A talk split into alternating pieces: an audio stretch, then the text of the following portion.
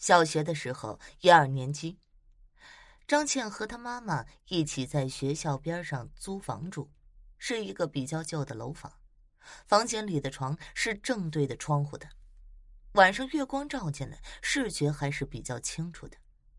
她和妈妈一起睡，她妈妈睡里侧，她睡外侧。那天晚上，她莫名其妙的醒了，就睁开眼睛往窗户那边看了一眼。真的是毛骨悚然。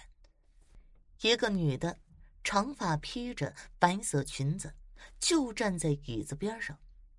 那时候他以为自己看错了，不确定，就仔细的看了几眼。他就那么站在那儿没动。他真的是害怕了，用被子蒙住头，往妈妈那边上挤了挤，一直不敢睡。过了很久，悄悄的，他把被子撩开。往那个方向一看，他不见了。张倩呼了一口气，往右边翻了个身，就是外侧，看见一个头，黑色长发，他就蹲在他上边，很近很近，几乎贴脸。现在想想还是很害怕，他当时真的是懵了，马上回头闭眼，用手掐了几下妈妈。他妈妈醒了，起床开灯，房间里什么都没有。和他妈妈说了这件事儿，他一直不信。然后，因为他讲的次数实在是太多了，他终于相信了张倩的话。后来就搬走了。现在长大了，也总能看见一些人在家里走，一闪而过那种。是不是什么特殊体质？他现在都不敢关灯睡觉，童年的阴影。那时啊，他还在离家几十公里远的一个中学读高二，住校。他们学校是一个历史比较悠久的中学，他爸在那儿读过，他姐也在那儿读过。学校依山而建，教室在山脚，宿舍在半山上。他记得那是高二上学期开学不久，还没正式上课，下了一整天的大雨。傍晚的时候，整个学校都停水了，不知道怎么回事。他现在回忆起来，好像那天学校特别的冷清，感觉校园一个人都没有。他由于有轻微的洁癖，新买的凉拖鞋上沾了一些湿土，就想到学校边的小河沟啊去洗洗脚。到了这小河沟，他找了块石头踩在上面趟水，突然。一只脚的拖鞋掉进了河里，他当时反应算快了，马上就往前跑了几步，以为这塑料拖鞋会浮起来，但是走了多远也没看到浮起来。本来一人多宽的小河沟很好找出来的，但就是一点影子都没有。就这样，他丢了一只新买的拖鞋，虽然心有不甘，也只有悻悻的回宿舍了。如果事情到这儿就只是一个很简单的丢东西，可是后面的事儿就诡异了，也直接促成了他多年后研究风水数理以及道术的动力。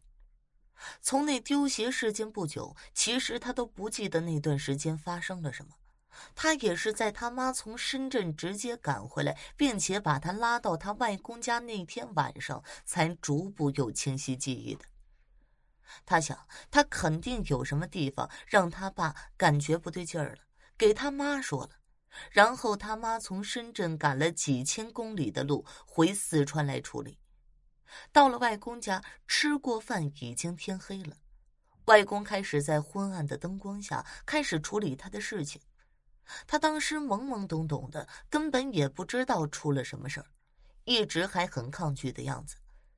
但是那天晚上，他以往的认知被彻底颠覆，感觉自己从那天晚上脑袋也突然清醒了。外公首先拿了一个小瓷碗，白白的，里面倒了半碗清水。他看见里面什么都没有，接着，他就以一种很好听、很抑扬的声调，开始把碗里的字读出来了，读的都是古文，晦涩难懂。可是碗里明明什么都没有，他看了好几次，真的什么都没有。直到外公读完，他也什么都没看到。而且他外公是个文盲，根本连名字都不会写的那种，就是有字儿，他又怎么读出来的？何况没字儿呢？外公读完字儿，就给他们说：“他呀是被某某村，就是他洗脚旁边那个学校边的村子的谁谁谁找到了。那个谁谁谁他喜欢他，想让他陪他，一直跟着他。”我想你们看到这里就应该明白了，那个谁谁谁就是一个阴人。他洗脚的时候想拉他下水，没有成功，只拉走了一只鞋子。好在他有祖先保佑，他爷爷是远近闻名的风水先生，当然没那么容易就害到他，但又不甘心，所以就一直跟着他。这外公说完呢，他和他妈都吓得不行。他是说不出话了，他妈毕竟了解他外公，知道他外公一定有办法。果然呢，这外公说莫担心，一会儿就送他走。后来事儿就不记了，怎么送走的呢？他也记不清了。反正没多久，他妈就回深圳了。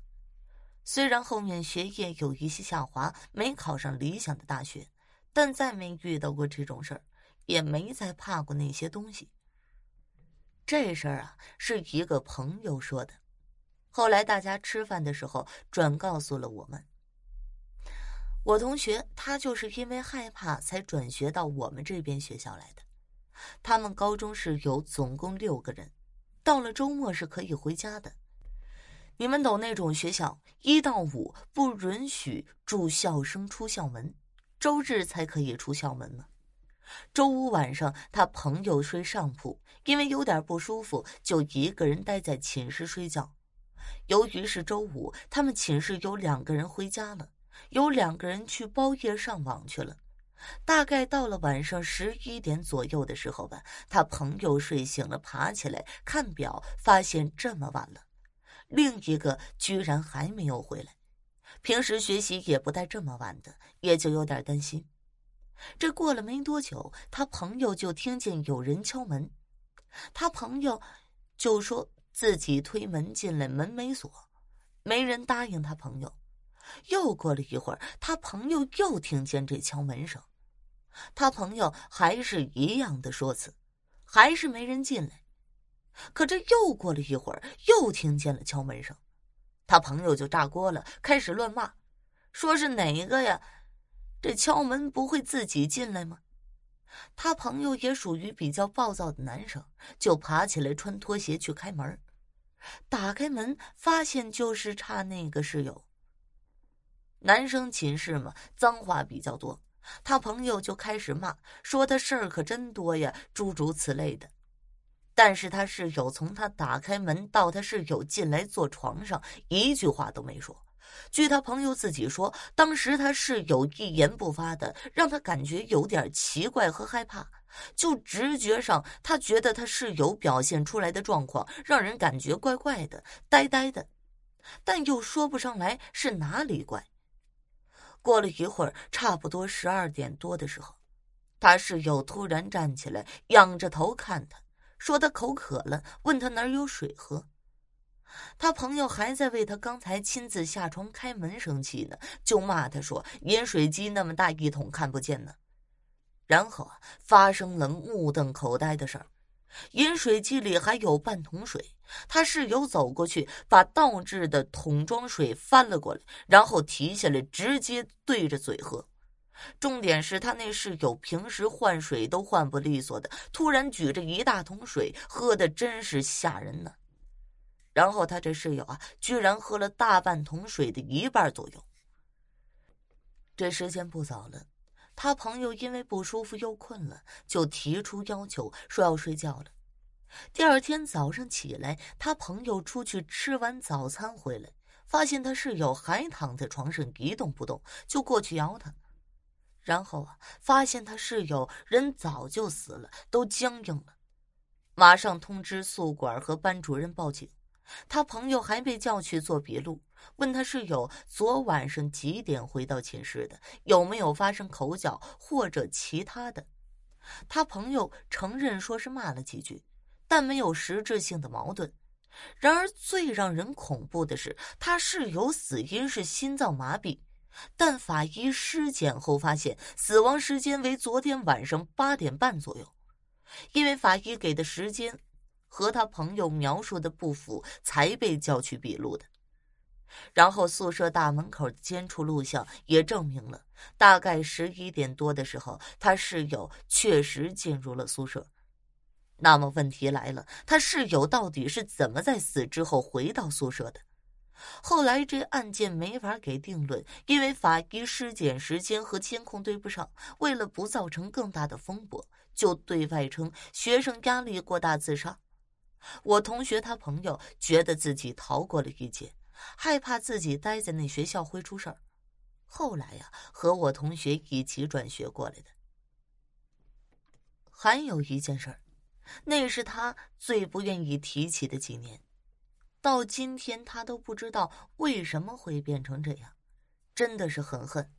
他说他从来都不希望自己有这种特殊的经历。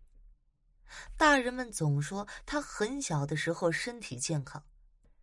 叫他唱歌就唱歌，叫他跳舞就跳舞，经常把自己家的吃的拖到别人家去，别人哭笑不得的给他爸妈送回来，他们都这样说。可他也想问，怎么就成了如今的模样？他八九岁开始，整日整夜的噩梦，经常听见玻璃珠的声音、高跟鞋的声音、小朋友玩闹声和吵架声。半夜醒来，看见满天的书，长翅膀的人，长脚的人。那时候啊，她从一个活泼开朗的小女孩变得阴沉不爱笑，小朋友不愿意跟她玩，他们呢都说她可怕。然后她也莫名其妙的得了斜视，看人更加的恐怖。记得最恐怖的是当时她九岁，不满一岁的弟弟尿床。他妈让他回家帮弟弟拿衣服裤子，他真的不敢一个人回家，哪怕这店里离家就五分钟的路，是青天白日，可他也是不敢，可还是被骂着去了。从上楼就觉得外面那么大的太阳跟这栋楼仿佛没有任何的关系。他拿钥匙打开他家门，需要先经过阳台和走廊才能到客厅。这客厅连着餐厅，餐厅里面是厨房和卫生间，客厅右拐是他的房间，他房间里呢放着他弟的衣服。因为一个小学生用不到三个衣柜，他记得很清楚。当时他含着胸，抱着肩膀，嘴里小声的说着，给自己壮胆往客厅右边走是他的房间，当时他还踮着脚。虽然他也不知道为什么，胡乱拿好几件衣服，还是跟刚刚一样，衣服抱在胸前脖子那儿，感觉马上就要活过来。他顿时半口气准备走了，刚走到这客厅，他就感觉有人，差点就哭出来。当时还着咬着牙，半张脸埋进衣服里，准备往外走，结果呀，听见背后餐厅里面的厨房传来声音。他这辈子都忘不了，那是刀落在地上的声音，不止一把。他妈买过一套刀具，加上之前的刀，大概有十多把吧。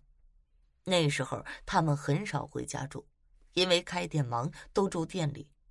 他妈后来还说他撒谎，那天只有他回过家，一定是他把刀扔在地上的。厨房的窗户关得好好的，就算没有，还有风能把这么多刀给刮地上吗？因为这事儿啊，读小学四年级的他非常硬气的跟他妈一个星期没有说过话。后来才知道他妈堕过胎，他才知道他家那地方死过人，他家陆续搬过来几次，家人带着他去做了斜视手术。他把刘海也剪掉了，成中分大光明。曾经也在网上找人算过命，有人说呀，因为他是全阴八字，所以阴气重什么的。他上大学有次去寺庙，在这之前他都没有去过两次寺庙，所以也不懂不能穿裙子。看门的人一脸无语的让他去换衣服的地方加条裤子，那里的裤子很脏，又很肥大，估计都是捐的，根本穿不了。外面朋友都在等他，所以急得不行。里面突然走出来个阿姨，说他阴气怎么这么重。他当时很懵，本来想问他什么意思，他却只说：“你太瘦了，估计没有裤子给你穿，就这样吧，去拜拜佛。”然后他走了，他也是蒙着出去的。奇怪的是，那个看门的老婆婆看都不看他，他都做好在外面等朋友的准备。后来进去寺庙了，还遇到个主持，大概是吧，反正他也看不懂他们穿的衣服分高低。给了他一个店里面佛前的供果，感觉超级幸福啊！回去把苹果放在床头，直到快烂掉，才依依不舍的吃掉。现在啊，二十一岁了，大学毕业了，偶尔还是会做噩梦，算是被这些灵异的事坑惨了。一手好牌被打烂，年纪轻轻一副纵欲过度的脸。身体很差，所以做事坚持不下去，感觉很痛苦，没有那个精神。他二十一岁还活着，可是有些人二十一岁已经死了。生命无常，不想抱怨了。现在过着很平凡的日子，在努力的生活，经常晒太阳，偶尔抄抄佛经。三分天注定，七分靠自己的运。读书积德，帮助他人。他信鬼神，也信科学，信命也不信命，所以更加珍惜还拥有的一切。